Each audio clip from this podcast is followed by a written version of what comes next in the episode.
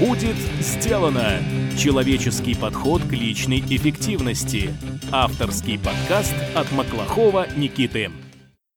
Обратите внимание, что со всеми упомянутыми в выпуске ссылками, названиями и рекомендациями можно ознакомиться на нашем сайте по адресу willbedan.ru. Там же доступно текстовое тезисное описание каждого выпуска. Приятного ознакомления! Добрый день! В эфире подкаст от проекта «Будет сделано». Программа для тех, кто хочет делать больше за меньшее время, а также жить и работать без стресса. Я ее ведущий Маклахов Никита. Сегодня у нас в гостях Александр Каледа, генетик, биогеронтолог и сотрудник Украинского института геронтологии – для тех, кто, как и я до этого выпуска, не знает, что такое геронтология, поясню. Геронтология – это наука, изучающая старение, его причины и способы борьбы с ним. Так что сегодня нас с вами, дорогие друзья, ждет невероятно интересный разговор про старость и долголетие, про профилактику стресса и даже немного про генетику. И уже по традиции, перед началом нашей беседы с Александром, я хочу сказать спасибо за поддержку нашим спонсорам компании ergostol.ru, которая занимается продажей столов и стульев с регулируемой высотой, на которых можно работать как стоя, так и сидя. Ребята из ergostol.ru поддерживают наш подкаст материально, а вы, дорогие слушатели, при желании можете поддержать нас тем, чтобы зайти на их сайт и посмотреть, что же там есть такого интересного. Если вам что-то приглянется, то по кодовому слову WillBeDone вы сможете получить скидку размером 10% на любой заказ. А если ваш выбор упадет на простой, приятный и надежный стол под названием Fit, то скидка составит 15%. А мы переходим к Александру. Александр, приветствую. Здравствуй, привет.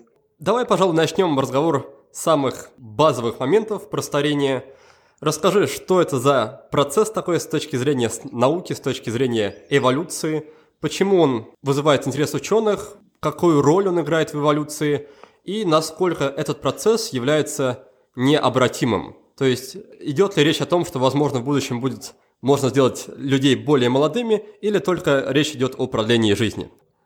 Ну, на самом деле никто не знает, что такое старение, и с этого, собственно говоря, и началась моя история в старении, потому что я, когда начал работать в Институте геронтологии, должен был бы заниматься проблемами старения. Э, несколько месяцев ходил по разным кабинетам и спрашивал разных людей, говорю, объясните мне, что такое старение. Э, и все определения были какие-то очень такие, э, то ли корявые, то ли расплывчатые, то ли бессмысленные.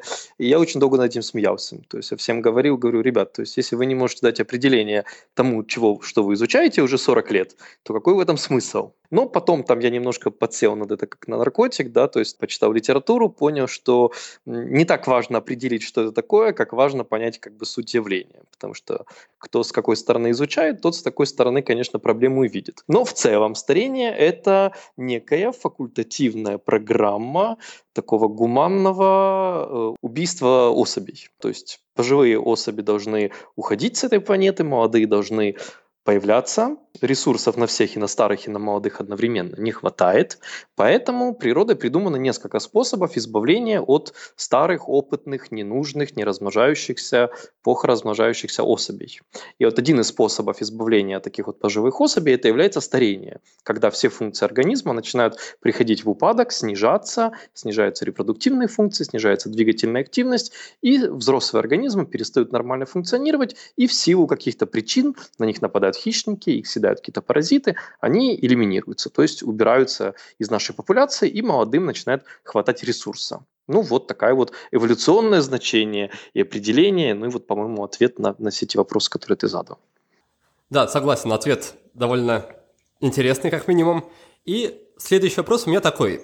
Есть человек, которого зовут Насим Талиб, и он в своих книгах ввел такой термин, как наивное вмешательство – этот термин означает, что люди могут влезать в какую-то систему сложную, до конца не понимая, как она работает, и надеясь там что-то улучшить, но по факту, наоборот, что-то ухудшают. И мой вопрос логичный такой. Не является ли попытка продлить жизнь людей или, вот эту, э, или отменить вот эту программу старения потенциально наивным вмешательством? Что ты думаешь по этому поводу? Геронтология, да, биогеронтология, все вот эти геросайенс, то, что называется область наук, целью которых является продление жизни. Средняя продолжительность жизни, максимальная продолжительность жизни, качество жизни и так далее, все они, это такой э, научный романтизм 21 века. Все, кто были романтиками и, и верят в науку, да, а не в религию, они вот сейчас э, занимаются именно вот этим. Вот. Потому что единственное, что и самое лучшее, что вы можете сделать в своей жизнью, это продлить ее продолжительность. Ну, потому что там ее наполненность уже, понятное дело, зависит от нас, а вот хотелось бы продлить ее продолжительность, и это сделать можно. Э, насколько феерична кажется идея о том, что продление жизни вообще возможно, это не, не запредельная идея на самом деле. То есть есть Э, разные группы подходов, которые продлевают человеческую жизнь на разные сроки. То есть на 20 лет, например, на 40 лет, ну и есть кардинальное продление жизни там на много лет, да, то есть там на 100, на 200. Они все работают с разной эффективностью, но все эти подходы есть. На данный момент у нас нет биологических причин считать, что нету такого способа, чтобы мы могли продлить жизнь человека ну, минимум на 50%. Думать мы так не можем. Так что разные подходы с разной интенсивностью работают для разных людей. Как бы для нас, для геронтологии, это рутинная работа. Это не, это не сказки и не фантазии уже. Мой вопрос скорее заключался немножко в другом. Я спрашивал, насколько разумно, в принципе, пытаться продлить жизнь человека. Не приведет ли это к каким-то таким невообразимым, неожидаемым последствиям? Ведь все-таки продолжительность жизни человека, она природой как-то заложена, как-то определена, и, наверное, есть какие-то в этом причины, возможно, даже кроме тех, что ты описал чуть ранее про то, что старение – это факультативная программа гуманного убийства старых особей. Ну, искать смысл, такая психическая функция заложена у нас в мозге. Не очень глубоко, но заложена. Поэтому мы стараемся всем, что видим, там вот в разводах на окне, в каких-то там завихрениях завитков волос на голове, тоже найти какой-то смысл. Чаще всего получается, что его нет. Да? То есть вот занимаясь наукой, ты понимаешь, что на самом деле все происходящее имеет кое-какие цели, но вряд ли имеет какой-то смысл. Поэтому чревато ли для человечества чем-то продление жизни? Ну, ничем плохим нет. Это бросает некоторые вызовы, да, социальные в первую очередь. А что будет, если будет таблетка, которая будет продлевать жизнь, допустим, там на 40 лет, да, как изменится социальная там раскладка сил, да, что будет, если богатые будут жить еще дольше, бедные еще меньше, ну и так далее. Такие вопросы возникают, и социуму придется их решать. Он их потихоньку уже решает, дальше они будут становиться более острыми. Биологических рисков э, как таковых нет, потому что как раз борьба со старением и есть снижение всех-всех-всех рисков, которые мы можем придумать. Поэтому здесь не может быть побочного эффекта у таблеток против старения, потому что они как раз и борются с побочными эффектами от нашей жизни. Поэтому я здесь такого не вижу. Ладно, стало чуть более понятно. Следующий мой вопрос такой. Я раньше читал, ну и, наверное, пока что продолжаю читать, пока ты еще не ответил на мой вопрос, что старение имеет вполне объективные какие-то причины внешние, например, связанные с дыханием, то есть с окислением организма. Человек дышит, его организм из-за окисления как-то изнашивается, и вот за счет этого срок действия, срок работы человеческого тела ограничен, и поэтому он постепенно дряхлеет и устаревает. Наверное, эти же самые мысли нам прививают телевизоры, с экранов которых сыпется реклама различных антиоксидантов, да, которые содержатся, не знаю, в йогуртах, в дезодорантах и где-то еще там. Так вот, насколько это утверждение про окисление организма и старость, оно имеет какие-то основания под собой, и насколько стоит доверять всем этим рекламам про антиоксиданты, являются ли они хоть насколько-то эффективными? Была такая теория на самом деле, ну ее основатель это Харман, эта теория уже лет 60-70, которая заключалась в том, что отчасти мы стареем, потому что в нашем организме протекают оксидативные процессы, в основном связанные, действительно, как ты сказал, с дыханием, которые сопряжены с генерацией большого количества свободных форм кислорода, да, свободными радикалами, такими высокоактивными молекулами, которые вступают в реакцию с нашими нормальными молекулами организма и разрушают их. Теория была очень красивая, является реинкарнацией многих таких теорий в геронтологии, когда находится главный-главный враг, и на него все списывается. Но все эти теории заканчиваются одинаково. Заканчиваются тем, что в организме находится внутренняя система, которая борется с этой причиной старения. В случае оксидативной теории старения были найдены ферменты антиоксидантной защиты. В случае укорочения теломер был найден фермент, удлиняющий теломеры, ну и так далее. Э, история складывается следующим образом, что у старения нет одной единственной причины. Старение возникает по ряду факторов, и внешних факторов, и внутренних факторов.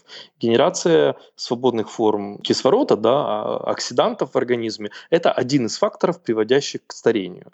Является ли он ведущим? Сейчас принято считать, что нет.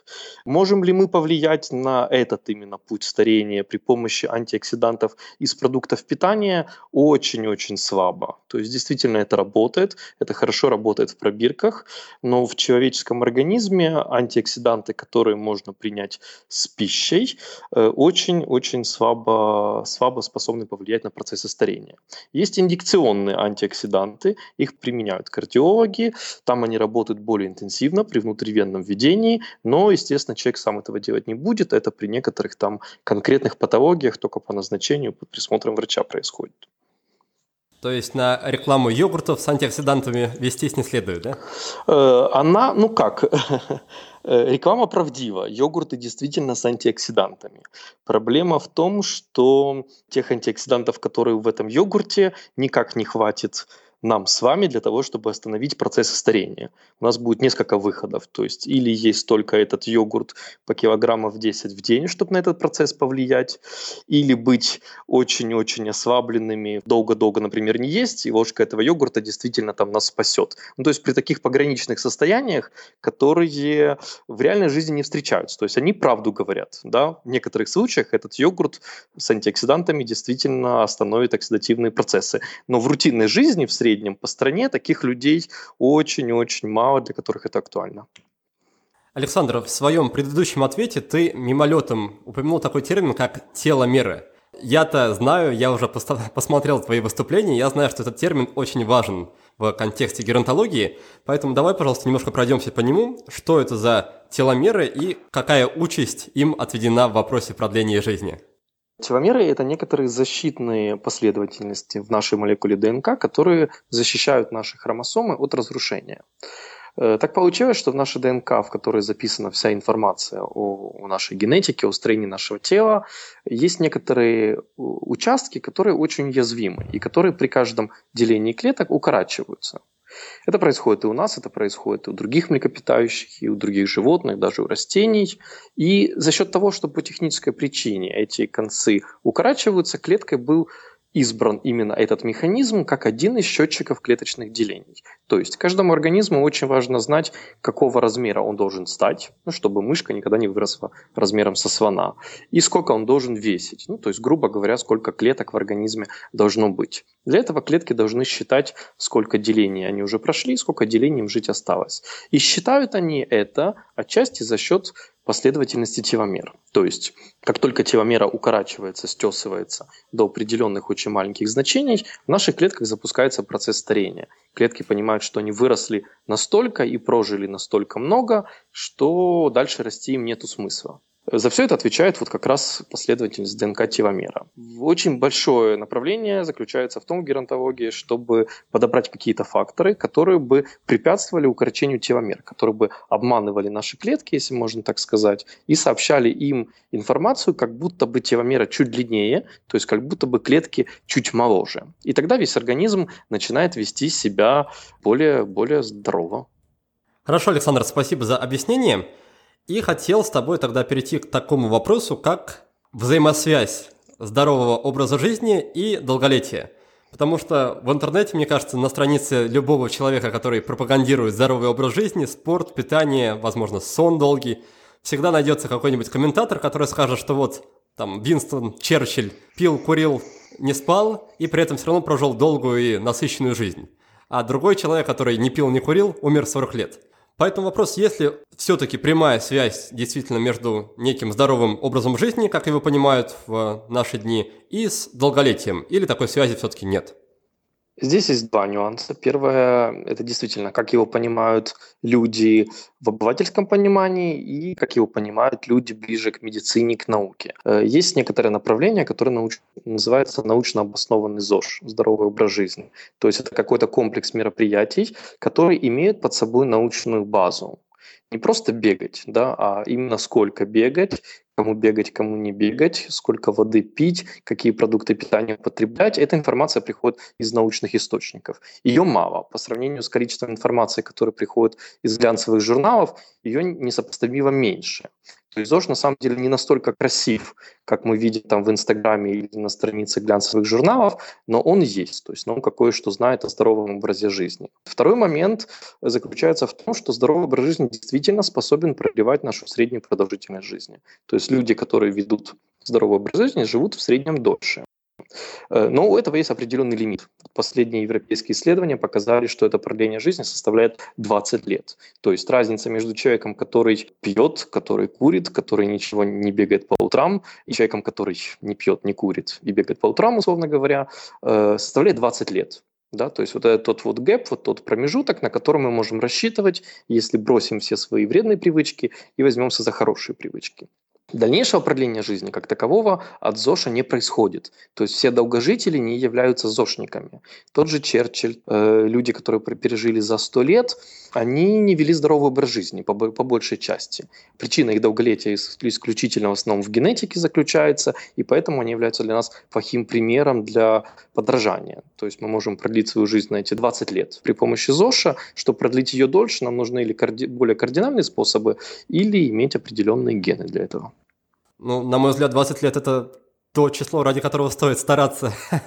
Э, эти 20 лет, я же говорю, это разница между самым-самым незошником и самым-самым зошником. Тем, кто там вот очень-очень все правильно и очень неправильно делает. Такие люди, это такая уж очень большая крайность, они тоже редко встречаются. В среднем это люди там ближе к серединке. А каким образом ученые получили эти данные? То есть замеряли ли они в действительности продолжительность жизни этих людей или как-то оценивали на клеточном уровне? Как это происходило? Э, есть несколько источников данных, вот именно относительно здорового образа жизни. Это данные эпидемиологические, когда берутся люди или в перспективных, или в ретроспективных исследованиях, то есть которые сначала анкетируются, потом за ними наблюдают самые длинные такие исследования, это там Стэнфордское исследование, например, которое ведется уже 30 лет, и другие исследования, и считается, да, сколько людей когда умерло. Или ретроспективные, когда берутся уже посмертные списки, так называемые, и смотрится, а кто же какой образ жизни когда вел. То есть это чисто эпидемиология есть вероятность, что там были какие-то неточности. И даже в Инстаграме, если посмотреть на людей, то оказывается, что на картинках все едят только апельсинки, а по ночам трескают мороженку. Угу. Ну, не, наука – это не о точностях и неточностях, наука – это об истинности и неистинности. У нас, к сожалению, просто нет другого источника информации, кроме как научной. Поэтому, естественно, что все данные в науке, они не точны, и во всех научных источниках это, это указывается. Но, к сожалению, более точного, чем эти данные, нет, и методами современными в ближайшие там, 50 лет получить не получится, поэтому уже лучше доверять им, чем каким-то там пророкам, которые там на собственном опыте вывели какие-то чудотворные способы омоложения. Друзья, приглашаю вас на новый поток игры в привычки, который стартует 29 мая. Каждому участнику этой обучающей программы я предоставлю технологию, которая позволит внедрить любую привычку. Процесс обучения спокойный и комфортный, вам не придется использовать ни дисциплину, ни силу воли. При этом риск сорваться практически исключен – если вы давно хотели начать бегать по утрам, регулярно заниматься изучением иностранных языков или освоить какой-нибудь крутой навык вроде слепой печати, то это ваш шанс. Если вы получаете пользу от наших бесплатных подкастов, то просто представьте, насколько сильно я вкладываюсь в создание платных программ. Не буду тратить слишком много времени на рекламные лозунги – Просто скажу, что за все время существования игры в привычки я не получил ни одного негативного отзыва от участников. Каждый из них встроил в свою жизнь три новые привычки, и вас ждет как минимум такой же результат. Узнать больше об игре в привычки вы можете по адресу willbedan.ru game. Если у вас появятся вопросы по участию, не стесняйтесь писать мне на почту или в социальные сети. Я всегда на связи и буду рад вас видеть на игре. Что еще хотел спросить? У меня есть еще один личный вопрос. На твоей странице в Фейсбуке я увидел пост о том, что ученые пока не пришли к выводу о том, какая категория людей живет дольше, но пришли к выводу о том, какая категория людей живет меньше всех. И, если не ошибаюсь, эта категория людей называется категория D. Особенность людей из этой категории заключается в том, что они, во-первых, трактуют чаще всего какие-то внешние события в негативном ключе, то есть склонны к негативному мышлению, и не умеют из себя извлекать эмоции, не умеют их выражать, а держат и переваривают в себе. Пока что я правильно говорю? Да, да. И вопрос такой, что делать, если я понял, что отношусь к этой категории D? Что мне может помочь и дать мне возможность прожить чуть дольше, чем я мог бы иначе? Э, ну, тут э, речь уже немножко переходит в плоскость реакции на стресс. Стресс это такой один из самых главных драйверов нашего старения. То, что нас очень, очень интенсивно может состарить. И вот потому, как человек реагирует на стресс, люди делятся на несколько категорий. Есть классическое деление А и Б, Фридманом придуманное, но оно нас сейчас не интересует. Э, некоторые позднее начали выделять тип D, то есть людей, которые в результате хронического длительного стресса начинают идти по такому пути поведения, что они думают очень негативно, то есть у них генерируется большое количество там, чувственно-эмоциональных негативных переживаний, э, ну, злюки. И при этом они эти эмоции никому не высказывают. То есть они плохо думают о всех окружающих, но никому об этом не говорят. И вот исследования показывают, что именно вот эти вот люди, они действительно по маркерам старения старятся намного быстрее, да, и, соответственно, умирают тоже намного чаще. Как с этим быть? Это вопрос, конечно, уже такой терапевтический, психологический. Надо избавляться от поведения, характерного для типа D. Избавление тут как минимум двумя путями, да, то есть это или думать о мире чуть более лучше, или этими эмоциями, которые ты там обладаешь, да, хорошими или плохими, начинать делиться с другими людьми, выражать их. Вот. Наверняка есть и другие способы, я что-то сходу их так не придумаю. Получается, что в этом плане наука на стороне оптимистов и на стороне открытых людей, которые не боятся делиться своими эмоциями, своими мыслями с другими, да? А наука всегда на стороне оптимистических людей. Э, ну, это не всегда такой экстравертизм, но абсолютно все исследования показывают, что люди, которые практикуют более позитивное мироощущение, мировосприятие, способ мышления, менее подвержены заболеваниям и более подвержены долголетию. Это известно из контент-анализа американских писателей, когда анализировали, сколько слов, какой эмоциональной заряженности они используют в своей письменной речи, потом сопоставлялось их продолжительностью жизни, которая была уже известна. Эти данные из раз в раз подтверждаются и на людях, и на животных. То есть чем больше позитивных эмоций или каких-то эмоционально подобных состояний человек испытывает, тем дольше он живет. Отлично, мы уже обсудили на самом деле несколько способов, которые могут помочь продлить жизнь и предотвратить старение. Среди них были как целиком научные, вроде работы с теломерами, были и довольно приземленные, практические, как здоровый образ жизни и позитивное мышление, если коротко. А какие еще есть общепринятые или даже научные, доказанные способы продлить жизнь, которые можно начать практиковать прямо сейчас и почувствовать эффект на себе, да? Таких подходов несколько.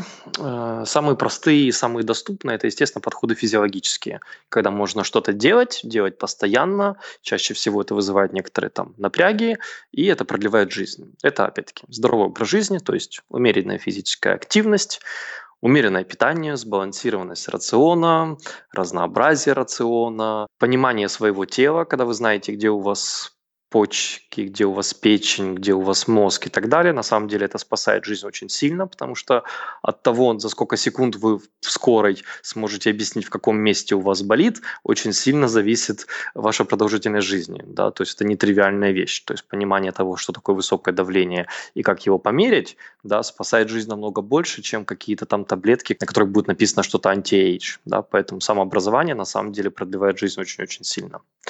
Продлевает жизнь, ну, таких обычных вещей. Э, образование, опять-таки, да, то есть каждые дополнительные 6 лет образования отодвигают риск болезни Альцгеймера еще на 10 лет, то есть это тоже для нас полезно.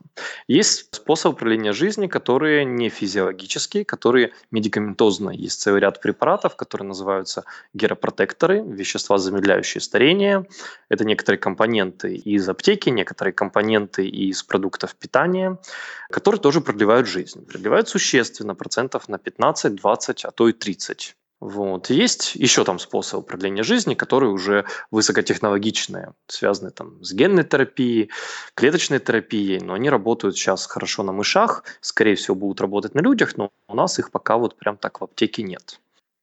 А вот эти геропротекторы, которые ты назвал, они а, работают, если их принимать регулярно, или это единичная доза, которая продлит жизнь сразу на пару лет? Как это работает? Э, нет, единичных доз нету, и в медицине нет таких практически таблеток, которые бы что-то вылечивали там один раз и навсегда. Естественно, речь идет о приеме препаратов курсами, например, там три месяца в год, всю оставшуюся жизнь. То есть каждый год вы по три месяца в год принимаете какие-то препараты. Это делается, естественно, под наблюдением врача. Вы сдаете анализы до, сдаете анализы после. То есть тут самолечение, как и везде в медицине, недопустимо, но есть группа людей, которые осмеливаются так думать, что можно пить таблетки, замедляющие старение. То есть нет лечения, не для лечения сердца, не для лечения мозга, а именно замедляющие старение. И это очень интересно, мне кажется. То, о чем сейчас идет речь, это речь о каком-то ближайшем будущем, или это все уже практикуется в настоящем? Есть действительно люди, которые ходят в аптеку и выбирают там какие-то геропротекторы? Вот прямо сейчас я нахожусь на конференции в Черногории, которая там наполовину посвящена геропротекторам, где тут собралась целая куча людей, которые как раз и принимают эти препараты. Э, нет, это, конечно, международное движение. В частности, один из препаратов, который замедляют процесс старения, является аспирин да, аспирин, который стоит там 5 копеек, который продается в каждой аптеке, некоторые его дозы да, замедляют процессы старения достаточно существенно. Так как он открыт достаточно давно, мы уже имеем там 50-летнее количество наработок, данных, большое количество массивов данных, которые э, из раза в раз подтверждают эту теорию, да, что некоторые дозы аспирина способны замедлять старение. И, естественно, многие люди практикуют это для профилактики. То есть они идут в аптеку, покупают аспирин, пьют его, покупают другие препараты, курсы им принимают, сдают анализы и вот репортируют о своих успехов. Чувствую, что в этот момент я должен произнести фразу вроде «имеются противопоказания, перед применением обратитесь к лечащему врачу», да? Да, да, ну я три раза это повторил, могу повторить четвертый раз. Это делается только в том случае, если вы сначала посоветовали своим врачом, если вы сдали анализы до, сдали анализы после, вам подобрана специальная доза, вы, естественно, делаете это курсами, то есть не всю жизнь, не постоянно, а какими-то какими-то курсами. То есть все это активно изучается, активно тестируется, данных мы получаем все больше и больше, то есть такие препараты есть.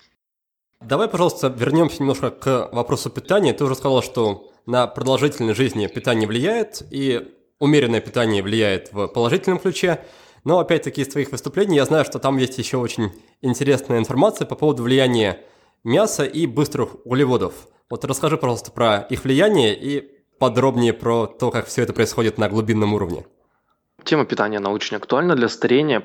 Нет ничего удивительного в том, что то, что мы в организм впускаем, это влияет на то, как, как долго организм будет функционировать. Очень много споров, э, очень много различной информации разрозненной, но если вкратце, то идея заключается в том, что как бы нам не хотелось придумать какой-то продукт питания, который бы замедлял процесс старения и увеличил нашу продолжительность жизни, все ученые из раза в раз входят, сходятся в основном в одном тезисе, что чем меньше мы едим или чем чаще мы голодаем, тем лучше это для нас. И на самом деле вот этим вот волшебным продуктом питания, продлевающим жизнь, является как раз голод.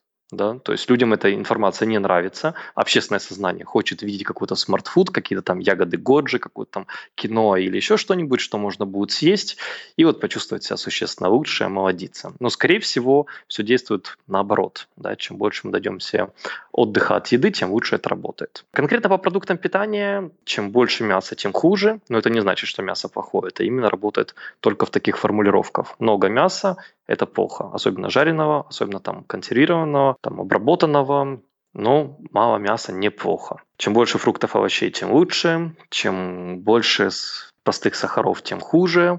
Чем больше там э, литров сока вы в день выпиваете, газированных напитков, сладких напитков выпиваете, тем хуже. От этого лучше, естественно, отказываться, переходить на максимально необработанную еду. Ну, тут много таких правил тривиальных, которые, одно из которых звучит так, что если вы в магазине не понимаете, каким способом это приготовлено, лучше это не ешьте. Ну, например, сосиски. Вы же дома не можете приготовить сосиски.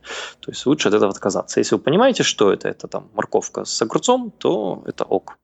Почему большое количество мяса это плохо? Мясо много плохо в общих словах, потому что по тому, сколько мяса мы съедаем, наш организм считает, сколько лет он прожил. И на самом деле нам от мяса хорошо, наш мозг очень радуется этому мясу. В то же время мы можем таким образом наш организм обмануть. Как только мы сократим потребление мяса, мы начинаем немножко притормаживать вот эти вот стрелки внутренних биологических часов. И наш организм начинает считать, что он моложе, ну и, соответственно, вести себя моложе, а это то, что нам как раз нужно. Делает он это за счет того, что в мясе есть большое количество компонентов, в частности, это аминокислоты, в частности, это метионин, лицин, изолицин, те аминокислоты, по которым наши клетки считают колораж пищи и прожитые дни приема пищи. Да? Делают это некоторые белки, в частности белок МТОР, который детектирует вот эти вот аминокислоты и принимает решения на клеточном уровне. А вот с мясом мы сейчас за эту неделю съели, как будто бы эта неделя прошла, или как будто бы это месяц прошел. Вот, и делает соответствующие выводы. И в нашу пользу, естественно, чем меньше белка мы съели, чем меньше мяса мы съели, тем для антистарения лучше. Хорошо, давай тогда я подведу короткие итоги этого блока, а ты просто проверяешь, что я нигде ничего не, не набрал и не напутал. Мы обсудили, что старение – это факультативная, то есть не обязательная программа, которая подарена нам эволюцией, чтобы давать дорогу молодым, то есть чтобы убирать из природы старых особей ненужных и не позволять им конкурировать с более молодыми. Но поскольку мы живем в современном мире, эта программа уже не актуальна, и поэтому научные романтики как их обозначил Александр 21 века, занимаются геронтологией, то есть наукой, которая пытается понять, как продлить жизнь человека, причем не в ущерб ее качеству. Речь идет не о том, чтобы в 100 лет чувствовать себя как столетний человек, а чтобы в 100 лет быть еще бодрым, активным и, в принципе, здоровым. Верно?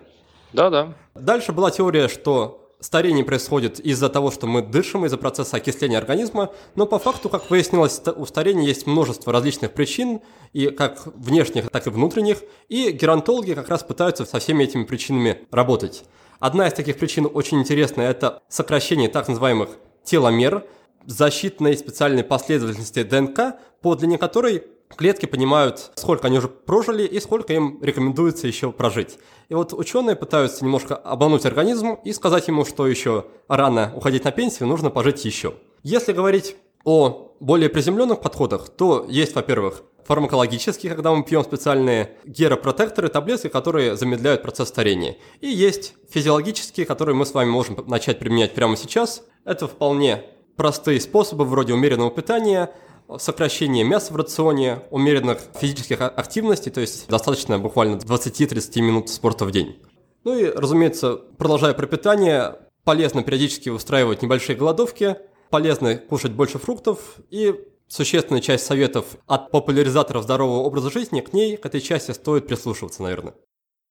Дорогой мой слушатель, я очень благодарен тебе за то, что ты проводишь время в обществе меня и моих гостей. На подготовку каждого выпуска мы с командой тратим десятки часов. И ты можешь внести огромную лепту в развитие подкаста, выделив всего 2-3 минуты своего времени. Способов для этого существует множество – Оставь отзыв о подкасте на iTunes. Расскажи про подкаст своим друзьям в социальных сетях или в реальной жизни. Подпишись на нашу рассылку на сайте willbedone.ru. Поддержи подкаст материально или просто напиши мне личное сообщение в соцсетях. Твоя поддержка – это топливо, на котором работает двигатель нашего подкаста. Спасибо, что вдохновляешь нас двигаться вперед. Хорошо, Александр, давай тогда перейдем к следующей части. Мы уже немножко про это поговорили, про стресс, да, в контексте того, что стресс является одним из существенных факторов, влияющих на длительность жизни человека. И, в общем-то, про стресс мы в нашем подкасте уже говорили несколько раз. Напомню нашим слушателям, что это происходило, во-первых, в беседе с Андреем Беловешкиным, а во-вторых, с Евгенией Смородниковой.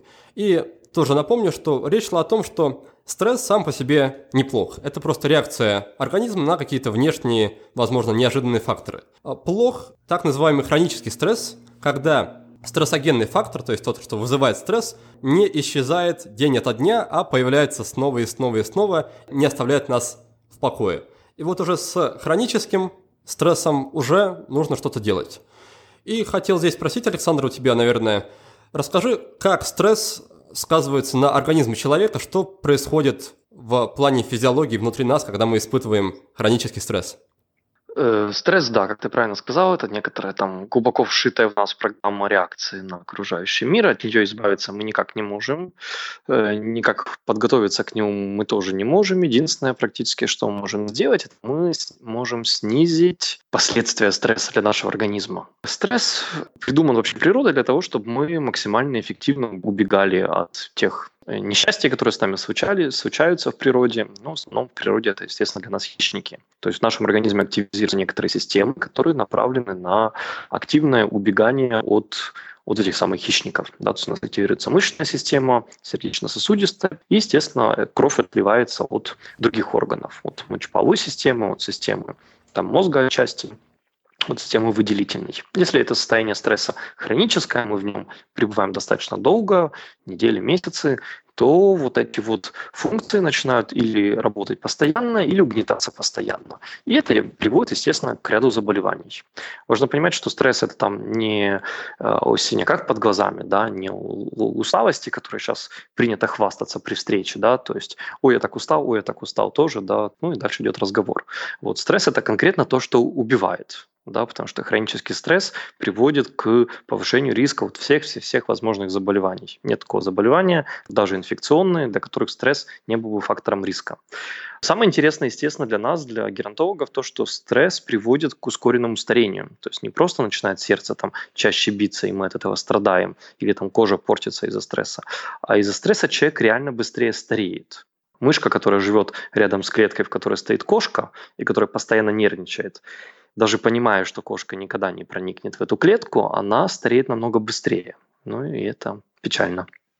Хорошо, точнее, наверное, ничего хорошего, но все-таки давай еще обсудим все это дело с позиции гормона. Насколько я знаю, за стресс у нас отвечает кортизол, но опасен, да, и вреден не сам по себе кортизол, а его высокая концентрация в организме. То есть из-за продолжительного хронического стресса кортизол зашкаливает и уже начинает наносить какие-то повреждения организму. Расскажи, что там на самом деле происходит и как тоже на гормональном уровне с этим можно взаимодействовать и бороться.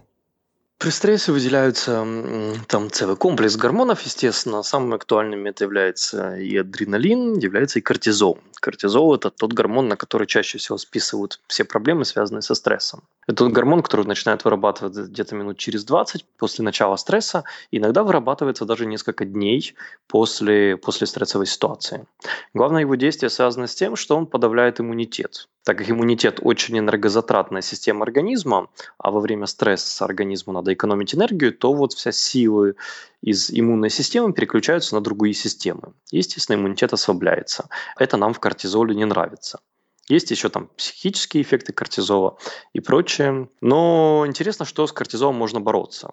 Лекарства от кортизола, от его высоких концентраций разрабатываются с разной эффективностью. Они есть, но они почему-то большого распространения не находят. Но в то же время у нас в организме есть внутренние э, антидоты к действию кортизола. Что значит антидоты? Это значит, что у нас есть гормоны, действия которых снижает вредные последствия действия кортизола. У мужчин мужчин принято считать, что главный гормон – это тестостерон, у женщин – это окситоцин. Это те гормоны, выработка которых помогает бороться с э, реакцией, которая возникает у нас во время стресса. Тестостерон вырабатывается у мужчин во время физической активности, во время отдыха. У женщин окситоцин вырабатывается во время э, общения с другими женщинами, общения с детьми, во время физического контакта, поглаживаний. Э, то есть вот это те природные механизмы, которыми можно там побороться со стрессом в домашних условиях. Получается, что рекомендации серии того, что если на вас накричал босс, идите и побейте грушу, они вполне имеют научное обоснование под собой, да? Ну, они имеют и психологическое основание, имеют и научное обоснование. То есть, кроме того, что это действует на тестостерон для мужчин, кроме того, что это дает возможность внутренне поговорить с грушей, которую вы будете бить чисто на психологическом уровне, уже не сильно научном, это еще имеет поведенческое обоснование, которое заключается в то, что называется смещенная активность. То есть та активность, которая не связана со стрессовой ситуацией, и это очень действенный механизм борьбы со стрессом. Работает это таким образом, что как только у вас возникает стрессовая ситуация, вы можете снизить ее вредоносность за счет того, что будете делать какое-то неадаптивное действие. То есть действие никак не направленное на борьбу со стрессогенной ситуацией. Ну, например, на вас кричит босс, как ты говоришь, и вы начинаете крутить ручку, пританцовывать там ногой под столом, искать в этой комнате там предметы определенного цвета. То есть делать какое-то действие, которое ну никаким образом не будет бороться с этой ситуацией, будет вас просто отвлекать. Все ваши силы будут направлены на это действие, а не на реагирование на стрессовую ситуацию. И это работает. В этом плане мне вспоминается игрушка, которая в последнее время очень стала популярна в интернете. Игрушка выглядит как кубик, и у этого кубика на разных гранях какая-нибудь своя штуковина, которую можно или там понажимать, или покрутить, или подергать. И вот, видимо, как раз именно эту цель она и преследует, чтобы предоставить человеку возможность для различных, как ты сказал, совмещенных активностей. Называется такая штука фиджет куб, если не ошибаюсь. Да, я еще такую же ручку тоже недавно видел, у нее тоже там на конце куча всяких подобных игрушек. Да, это все рождает нам элементы смещенной активности, когда мы делаем что-то, не связанное с активным противодействием ситуации. А почему это работает? Причина ли в том, что это просто переключение внимания или есть какие-то еще причины? Э, работает это в основном за счет того, что вреден же для нас не сам стресс, в обывательском понимании. То есть сам начальник на самом деле не хочет подавить ваш иммунитет и не хочет вас убить. Ну и начальник-то бог с ним, он хоть живое существо, а там экономическая ситуация в стране, да, уж ну явно не ставит себе целью что-то с вами сделать. Она просто есть. вот, и вы каким-то чудом про нее узнали. Но вы могли там неправильно услышать какое-то слово, да, то есть вы могли увидеть там падающего человека с крыши и сильно перепугаться. Но вы просто неправильно увидели, и на самом деле это был не человек, а на самом деле был мешок, и на самом деле это не крыша здания, оно падало там на какую-то подложку и так далее. То есть, а вы уже испугались, и потом всю неделю будете ходить в стрессе и думать об этом человеке, который выбросился с окна. Хотя этого факта не было. Да? То есть надо понимать, что мы сами себе придумаем те поводы, из-за которых мы нервничаем. А если мы сами себе их придумываем, то надо перестать себе их придумывать. А нет ничего лучше для этого, чем отвлечься на что-то там более простое и понятное. То есть какие-то правила игры, которые мы знаем. Кубик-рубик, тут все понятно. Ты берешь его, собираешь, ты молодец, ты выиграл. Все просто и понятно. Получается, что вреден не сам стресс, а наше отношение к нему, да? Э, ну, мы просто не давали определению стресса, то есть в некоторые э, определения стресса это, этот нюанс входит. Э, его как бы давать опять-таки немножко не полезно, потому что разные люди по-разному понимают его, но вредно не стрессогенная ситуация, то есть не политическая ситуация в стране, не там правительство, не там сколько денег у вас в кошельке, не ваш начальник, не ваша собака не являются причиной ваших проблем. Причиной ваших проблем является как эта информация, обработка обработанное вашим мозгом, уже вами осознается. Вот это вот вредно. И, видимо, по этой причине люди, которые испытывают хронический стресс на работе, часто начинают посвящать время, слишком много времени различным штукам, вроде, допустим, онлайн-игр, да, где им понятны правила и где они могут обрести эту самую иллюзию контроля, верно? Да, да, да, и вся любая иллюзия контроля, а еще лучше там просто контроль, способствует снижению влияния стресса. То есть проблема-то стресса в основном заключается в том, что вы не можете предсказать последствий той ситуации, которая происходит. То есть на вас кричит начальник, и вы не можете понять, что, что с вами там будет через день. Он вас уволит, побьет, да, или просто забудет, или еще что произойдет. И, и вы этого боитесь. Когда вы точно понимаете правила игры, по которым идет данная ситуация, для вас это никогда не будет стрессора. Но разве может нервничать человек, который точно знает, что он сделал все возможное в данной ситуации? Хозяйка, которая готовит борщ, и она точно знает, что она положила такие-то компоненты пищи. Она попробовала это пять раз. Она готовит этот борщ 10 тысяч раз. Ничего не может пойти не так и она не нервничает. Человек, который готовит этот борщ первый раз или на чужой кухне, или из новых продуктов, немножко нервничает, потому что что-то может пойти не так, он чего-то может не учесть. Э, умелая хозяйка управляет своим борщом, да, и точно знает, как он идет. Вот, поэтому надо готовить борщи в своей жизни там чуть попроще, и это один из э, критериев успеха. Наверное, тем людям, которые слишком крепко подсели на онлайн-игры, нас следует порекомендовать проверить, нет ли у них неконтролируемых факторов неконтролируемого стресса в жизни и как его можно стресс чуть-чуть уменьшить? Э, ну, онлайн-игры это просто один из выходов, там, возможно, самый доступный. Даже надо вставать с компьютера, да, чтобы переключиться там от стресса на, на игры. И э, работающий там исключительно на дофамине в нашем мозге, мы просто подкрепляем себя удовольствием, тем, что все очень красочно, контролируемо, тут есть какие-то выигрыши, какие-то там баллы, какие-то там зачеты, перезачеты, новые уровни, и нам это нравится. Поэтому это затягивает. Хотя такое же удовольствие могут приносить там абсолютно другие вещи в нашей жизни. Общение с людьми, какая-то вкусная еда, путешествия, много чего другого. Хорошо, хотел еще один момент обсудить в контексте стресса. Я читал в одной книге, что участок мозга, который отвечает за наши эмоции, и участок мозга, который отвечает за категоризацию объектов, они не работают одновременно. То есть, если мы, например, попытаемся назвать, обозначить как-то те чувства, которые мы испытываем в данный момент словами, произнести их, то накал страстей у нас внутри, он снизится. А действительно ли это так и как это работает? Ну, действительно, немножко такое есть. Э, Мозг вообще очень не мультифункциональный орган на самом деле. Ну, по крайней мере, у большинства людей. И делая что-то одно, он очень редко может делать что-то другое. Например, испытывать эмоции и анализировать ситуацию, которая происходит э, вовне. Да, это делают две разные, естественно, области мозга, даже там два больших отдела мозга, и они между собой коммуницируют по определенной схеме. Схема в основном выглядит таким образом, что мозг более примитивный, переживает какие-то эмоции, радость, грусть, уныние, любопытство, что-то такое, а зоны мозга, которые занимаются, как ты говоришь, категоризацией, присваивают имена, это более новые зоны мозга, они работают после. То есть они после того, как организм начинает эмоционировать, они начинают объяснять самим себе, придумывать объяснение, а почему же мы в данный момент испытываем эти эмоции. Поэтому есть некоторая задержка, э, и, естественно, есть какой-то дефицит энергии. Одновременно делать и то, и другое человек просто не умеет, потому что никогда этого не делал. Хотя этому можно научиться. Но надо ли? Это такой вопрос. Отлично, спасибо за объяснение. Давай тогда снова подведу короткие итоги и перейдем к третьему, наверное, уже заключительному блоку нашей беседы. Итак, мы поговорили про стресс. Как обычно, вспомнили, что не страшен сам по себе стресс, как страшно, во-первых, отношение к нему, и, во-вторых, наличие стрессогенных факторов, которые не исчезают день ото дня, то есть страшен хронический стресс. Проблема стресса в том, что, во-первых, в ситуации, когда мы испытываем стресс, кровь отливает от некоторых участков от половой системы, а от выделительной и от пищеварения. То есть эти системы страдают в первую очередь, и таким образом стресс повышает вероятность заболевания этих систем.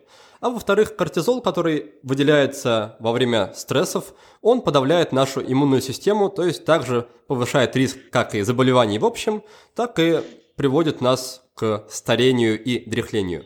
Чтобы противостоять стрессу есть много рецептов, которыми с нами поделился Александр. Во-первых, можно если вы мужчина, чаще заниматься спортом и лучше отдыхать, тогда у вас повысится тестостерон, который борется с кортизолом. Если вы женщина, то чаще общаться с другими женщинами и чаще обниматься, тогда у вас повысится окситоцин, который также у женщин уже борется с кортизолом. Во-вторых, во время стрессовых ситуаций очень полезно заниматься, так сказать, совмещенной активностью, то есть активностью, которая не связаны напрямую со стрессом, но которую вы можете контролировать. Например, считать количество элементов одежды определенного цвета, которые надеты на босса, когда он на вас ругается. Вы считаете, отвлекаетесь от стресса, приобретаете так называемую иллюзию контроля, и все это дело приводит к снижению негативного влияния стресса на вас. И помимо этого также обсудили, что полезно бывает определять, обозначать и называть те эмоции, которые вы чувствуете во время стресса, тогда стресс также будет снижаться. Давайте узнаем, кто сегодня займет первое и единственное место в нашем мини-конкурсе «Книга за отзыв». А чтобы добавить немного интриги, сначала скажу, какая книга достанется победителю. Она очень созвучна теме нашей сегодняшней беседы и называется «Трансцент. 9 шагов на пути к вечной жизни». Книга предоставлена нашими друзьями из издательства «Миф», за что им огромное спасибо. А отправляется она молодому человеку с ником Стас Нова, который написал «Замечательный подкаст, актуальные темы, интереснейшие люди, хочется приходить сюда снова и снова». Ну что же, Стас, поздравляю с победой и надеюсь, что вечная жизнь будет достаточной благодарностью за твою поддержку. Для получения этого рецепта бессмертия, пожалуйста, не забудь написать мне на почту или в социальные сети и прислать свой почтовый адрес. Напоследок, я еще разок повторю правила конкурса для тех, кто слушает нас впервые. Оставьте отзыв о подкасте в iTunes, и если ваш отзыв окажется самым свежим на момент записи нового выпуска, то книга ваша. А если не окажется, то вашей станет открытка из Таиланда. Вот так просто. Хорошо, Александр, давай тогда перейдем к заключительной части. Здесь хотел поговорить про генетику. И первый вопрос такой. Как я знаю, в том числе из твоих выступлений, многие вещи, начиная от кофе, заканчивая витаминами, они работают на всех людей по-разному, и это как раз завязано на, ДНК, на генотип. То есть, если у человека отличается буквально там один хромосом, то кофе может быть для него уже не полезно, а вредно, или наоборот. Так вот, как можно получить объективную и точную информацию на этот счет, что для нас вредно, что полезно, как все это дело можно узнать? Тут вопрос достаточно сложный.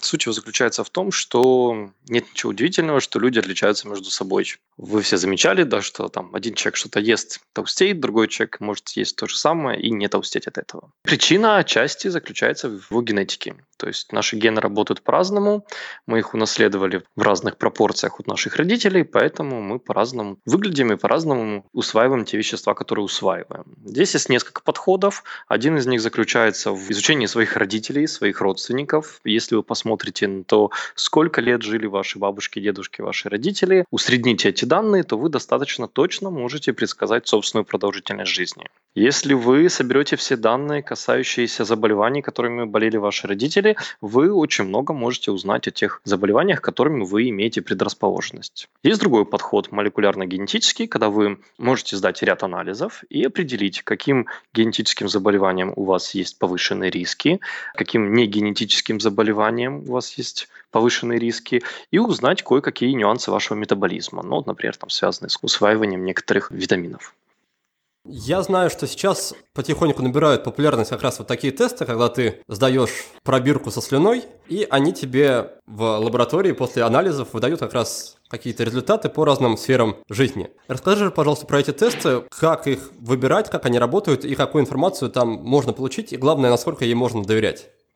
Э, здесь нужно подходить здравомысленно, изучая, естественно, вопрос фундаментально. Такие тесты есть. Надо, во-первых, для себя понять, о чем генетика может сказать человеку, о чем не может сказать. Ну, например, о психологических особенностях человека, о его склонностях к профессиональной деятельности генетика может сказать практически ничего. То есть нету никаких генов гениальности, нету никаких генов игры на скрипке или математических способностей. То есть таких тестов генетических в природе быть не может. Относительно генов, которые предрасполагают к болезням, такие исследования есть. То есть действительно можно в шансовом эквиваленте оценить свои риски того или другого заболевания. Это ни в коей мере не диагностика, это ни в коей мере не скажет вам, что вы точно им заболеете. Это тесты, которые позволят вам отнести себя к зоне риска. То есть понять, что для вас вот эта вот группа заболеваний более актуальна, чем для других людей, и, соответственно, профилактикой именно этого заболевания вам следует заняться в первую очередь. Вот. Есть тесты, которые говорят об генетических заболеваниях непосредственно. Они в основном актуальны для детей, когда речь идет о серьезных патологиях. Ну, о них уже знают конкретно врачи, и вы их там по слюне, по интернету никогда не сделаете. Есть тесты, которые говорят об особенностях питания. Группа тестов, которые являются вспомогательными для диетолога. То есть, когда вы приходите к диетологу, хотите решить какой-то свой пищевой вопрос, что есть, что не есть, чего есть больше, чего меньше, он, естественно, как хороший врач, тоже назначит вам ряд анализов, среди которых будут и генетические. Построить свой рацион исключительно по результатам генетического теста, сделанных вот так вот вслепую, вам не получится. Это просто еще один инструмент для врача, который будет работать с вами. Ну, вот это, наверное, самый грамотный подход к таким тестам. А если обсуждать что-то конкретное, можешь ли ты порекомендовать какие-то сервисы? Вот я знаю, что есть американский, называется 23andMe, 23andMe. Есть какие-то русские также. Стоит ли им доверять, на твой взгляд? Какие из них максимально наиболее заслуживают доверия? Э, ну, таким анализом сравнительным я не занимался, если честно. Некоторые российские фирмы я знаю, американские также знаю, украинские знаю. Э, здесь надо выработать для себя критерии. Цена, естественно, это научная группа, которая работает в этой фирме. Если в фирме не работают ученые, то ей доверять не стоит, потому что здесь очень высокий шанс э, ошибки. Третий критерий – это надо просить э, примеры заключений, то есть чтобы вы точно видели, что вы будете иметь на выходе этого теста. И с этим примером вы можете или сами, сами принять решение, или вместе с врачом прийти и сказать, ребят, я вот хочу пройти такой тест, вот результат будет похож на этот он вам полезен как врачу, и будет ли он полезен мне. Потому что по одним и тем же тестам можно дать разные рекомендации разной глубины, разной правдивости и разной научности. Самому этому оценить очень-очень сложно. И в разных фирмах есть тесты всех категорий. Короче, просто попросите образец заключения, пойдите и посоветуйтесь с врачу, насколько для вас это будет полезно и актуально. Есть тесты популярные, которые говорят там о вашем происхождении, например, да, к какому этнической группе вы относитесь. Э, есть тесты, которые говорят о вашей внешности, внешности, они направлены на популяризацию науки, популяризацию генетики. Вы их сдаете, э, никаких э, бонусов для вашего здоровья они не несут, но они просто сделают вам приятно, повысят авторитет науки, ну и позволят там, может, найти каких-то своих родственников во всем мире. Ну, то есть такие интересные, развлекательные тесты, они тоже есть, и в них вообще ничего плохого нету, если они недорогие.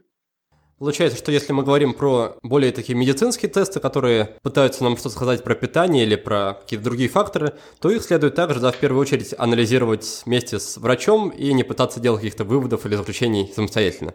Пытаться можно, и проблема в том, что наука сложна, и наука о питании тоже сложна. Генетика дает часть информации. Понимаете, вы когда сдаете анализ на глюкозу в лаборатории, вы же не ждете, что лаборатория вам поставит диагноз диабет, например, правильно? Вы с этой справкой идете к врачу. Также с этими тестами. Они дают информацию, которую можно растрактовать. Можно самому, почитав литературу, можно при помощи врача или ученого, что как бы проще. Хорошо, с тестами мы разобрались, и такой еще у меня был наверное, больше теоретический вопрос. Расскажи просто, каким образом, в принципе, возможно изменить ДНК? То есть, то, что я знаю, то, что в ДНК содержится во всех клетках основных организма, и получается, что если мы хотим его поменять, нужно поменять его во всех клетках. Как это происходит в научной среде? Каким образом можно перезаписать какую-то часть ДНК? Ну, вот надо понять, с какой целью это делается. Если вопрос о том, можем ли мы повлиять на свою наследственную информацию при помощи какого-то образа жизни, это одна история. Если мы говорим об биотехе, да, о генной инженерии, генной терапии, можем ли мы принять какую-то таблетку, внутри которой будет новый ген, и встроится ли это наш ген в наш геном, это другая история. Я скорее спрашиваю в контексте, что если у человека диагностировали какое-то заболевание или риск заболевания, можно ли там что-то так перезаписать, чтобы снизить вероятность возникновения заболеваний в разы? Если у человека есть какие-то гены предрасположенности к какому-то заболеванию, ну, например, тому же диабету или гипертонии, раку молочной железы, в риск развития этих заболеваний вносит вклад гены. То есть есть гены там более слабые, более сильные. Силу слабых генов, если можно так сказать, естественно, можно усилить образом своей жизни. Ну, например, если вы знаете, что у вас повышенный риск развития диабета второго типа, то, естественно, вы как можно раньше садитесь на диету, которая предотвращает развитие этого заболевания. Эта диета работает отчасти, естественно, и на генетическом, на генном уровне. То есть она влияет на работу генов таким образом, что гены вот этой вот вашей склонности не реализуются или реализуются намного позднее, чем было бы до этого. Вот таким вот способом на работу генов можно повлиять. Э, но эту генетическую склонность, естественно, человек передаст и всем своим детям, и детям надо будет делать с этими генами то же самое. Чтобы избавиться от этого вот порочного колеса, э, генная инженерия работает над тем, чтобы разработать лекарства, таблетки, которые бы меняли ген раз и навсегда. То есть это некая инъекция, которая позволяет доставить в клетки нашего организма правильную копию гена или желаемую копию гена и избавить человека от того или другого риска заболевания. И тогда все его дети этого человека, естественно, тоже будут уже избавлены от этой генетической склонности. Такие подходы разрабатываются, такие препараты есть на рынке для некоторых заболеваний, и скоро их появится великое множество, потому что клинических испытаний сейчас проходит очень-очень много. То есть это и есть медицина будущего, тут других альтернативных путей не особо и есть. Получается, что можно будет выпить таблетку и, по сути, раз и навсегда поменять себя в какой-то части и даже поменять своих будущих наследников, да? Да, да, это есть генотерапия человека. Скорее всего, это будут не таблетки, скорее всего, это будут инъекции. Но действительно, то есть велик шанс того, что однократная инъекция вот такого вот препарата будет достаточно для того, чтобы избавиться от какой-то генетической патологии, которая у тебя есть, и избавить дальнейшее потомство от нее же. Мне на это сейчас сразу вспоминается фильм «Гаттака», где в недалеком будущем людей рожали с какими-то заданными уже признаками там, по отношению к заболеваниям, физическим параметрам, и людей, которых рождали естественным путем, их уже начинали так дискриминировать, то есть считались людьми второго сорта. Вот надеюсь, что до этого мы дойдем еще не скоро. Ну, все вот эти утопии и антиутопии, связанные и с генотерапией, и там, с ГМО, и с наукой вообще, они своей основой имеют же не научный прогресс. Они своей основой имеют именно дефекты или особенности человеческой психики. Люди дискриминируют людей столько лет, сколько человечество существует. По какому признаку это происходит? По цвету кожи, по полу, по социальному статусу или по наличию какого-то гена не так важно. То есть, да, генетика дает еще один повод для дискриминации. Но таких поводов человечество находило и без генетики всегда достаточно. По цвету глаз, когда-то там рыжих сжигали, левшей сжигали, по внешним признакам давали прям какие-то профессии, звания и так далее, и так далее. Это было всегда. Это особенность нашей психологии, и наука тут ни при чем. Я уже из своих ответов понял, услышал, что ты не любишь переплетать между собой науку и какие-то социальные аспекты, э, социальные и психологические аспекты. Э, ну да, потому что они иногда очень тяжело сплетаются и рождают там всяких монстров. Хорошо, Александр, перед тем, как мы перейдем к нашей заключительной классической рубрике, хотел задать вопрос уже, наверное, вне контекста нашей беседы, но, на мой взгляд, он напрямую имеет отношение к личной эффективности. Расскажи, каким образом на молекулярном уровне работает кофе, как он воздействует на наш организм и почему мы после того, как выпьем кофе, чувствуем себя бодрыми и энергичными. Э, у кофе множество различных эффектов, и положительных, и отрицательных. У разных людей они различные, но в среднем самое главное, зачем мы боремся, когда мы пьем кофе, это за его действием бодрящим. То есть кофе, нам кажется, придает нам сил, энергии, позволяет нам проснуться, ну что-то в этом духе. Работает это в основном за счет того, что главный действующий компонент кофейных напитков, кофеин, связывается с нашими аденозиновыми рецепторами и на какое-то время их блокирует. Аденозиновые рецепторы – это как раз э, часть того пути, который проходит сигнал нашей усталости или нашего голода. То есть наши клетки вырабатывают ряд молекул, которые сигнализируют другим клеткам о том, что организм устал. Он давно не спал, он давно не ел, он очень много работал. Э, эти молекулы усталости, аденозин, должен связаться с рецепторами и запустить механизм восстановления желания отдохнуть. А кофеин блокирует вот этот вот путь, и за счет этого наши клетки недополучают сигналов усталости. Субъективно нам кажется, что мы бодры, но на самом деле эта бодрость заключается в какой-то временном прерыве потока усталости в нашем организме. Это неплохо, не хорошо, это работает, и если нужно там встать и быстро доехать до работы там в течение часа и не попасть в ДТП, то это очень хороший выход. Плохой выход – это когда вы сидите на кофе-содержащих напитках целый день, у вашей внутриорганизменной усталости нет ни малейших шансов достичь до места назначения и включить те механизмы отдыха, которые она бы должна была бы включить. Вот, это плохо. Э, люди по-разному реагируют на кофе, действительно в этом есть генетическая подоплека. Для некоторых людей кофеин более полезен, для некоторых менее полезен. Речь о больших дозах, то есть большие дозы кофеина для кого-то повышают риск сердечных заболеваний, для некоторых снижают. В среднем небольшие дозы кофе, порядка 1-2-3 чашек в день, как бы влияют в целом позитивно на наш организм. Очень интересно, но пришло время, я думаю, переходить к нашей заключительной рубрике. В этой рубрике я задаю гостям сразу три вопроса. Прошу их порекомендовать, во-первых, книгу, во-вторых, привычку и, в-третьих, сервис. Давай тогда начнем с книги. Пожалуйста, поделись со мной и слушателями подкаста рекомендации книги, которую, возможно, ты сам не так давно прочитал, и которая показалась тебе как минимум интересной, а как максимум как-то изменила твою жизнь в лучшую сторону.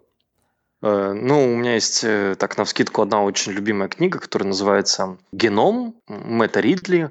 Это книжка, в которой 23 главы. В каждой из глав автор описывает историю жизни одной из хромосом человека. И делает это через призму человеческих особенностей. Он рассказывает об истоках альтруизма, об истоках э, сексуальности, об особенностях нашего тела через призму изучения наших генов. И это очень полезно, потому что именно эта книга позволяет раз и навсегда разобраться в том вопросе, а что же у нас унаследовано от родителей, а что приобретенное. Классно, ты так описал, что мне самому сразу захотелось скачать и прочитать ее тут же после нашего с тобой разговора. Но пока давай перейдем к привычке. Здесь речь идет о привычке, которая присутствует в твоей жизни и которая, на твой взгляд, доставляет тебе реальную ощутимую пользу. Ну, самая полезная привычка – это, наверное, учиться. То есть нет, наверное, ничего более полезного, чем постоянно получать новую информацию. Это улучшает социальные навыки и улучшает навыки, э, связанные со здоровьем. Социальные, потому что вам всегда есть о чем поговорить рядом с кулером, со своими коллегами. А работает это для здоровья, потому что, как я уже говорил, просто понимание своего тела, понимание того, как что работает в этом мире, уже повышает ваши шансы на выживание в этом очень дерзком веке, где полно гомеопатии, полно шарлатанства и непонятных каких-то средств. И, к сожалению, сожалению, только знание – это тот инструмент, которым можно уже продлить свою жизнь очень-очень серьезно. Заодно мы узнали об отношении Александра к гомеопатии. Да, бонусом. Бонусом. Тогда давай перейдем напоследок к сервису, что угодно, что как-то тоже облегчает твою жизнь или работу.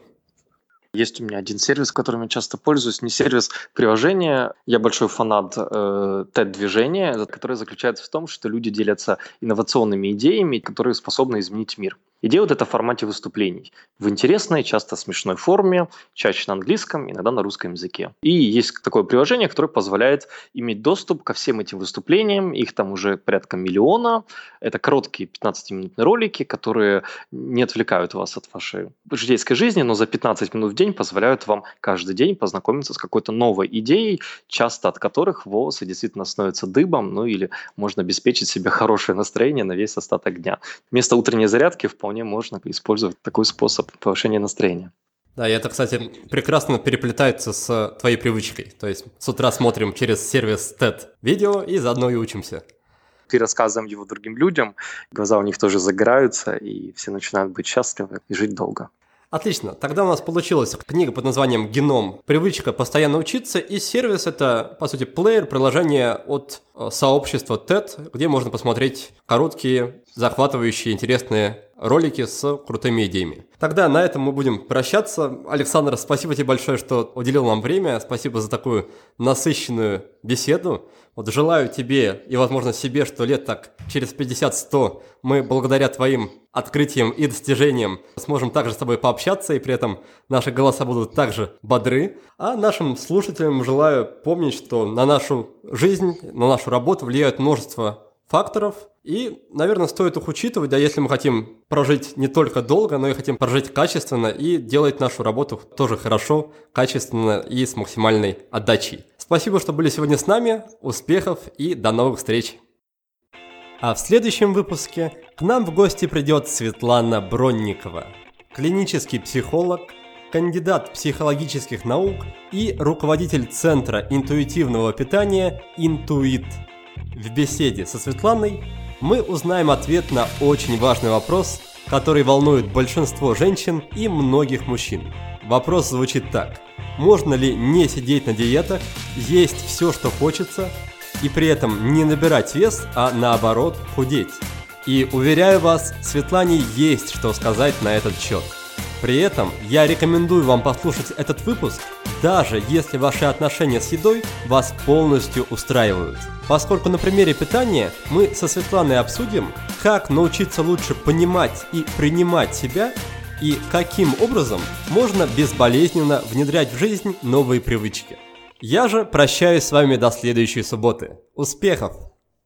Вы прослушали очередной выпуск подкаста от проекта «Будет сделано». Чтобы вы могли извлечь из него еще больше пользы, я оформил для вас специальные бонусные документы.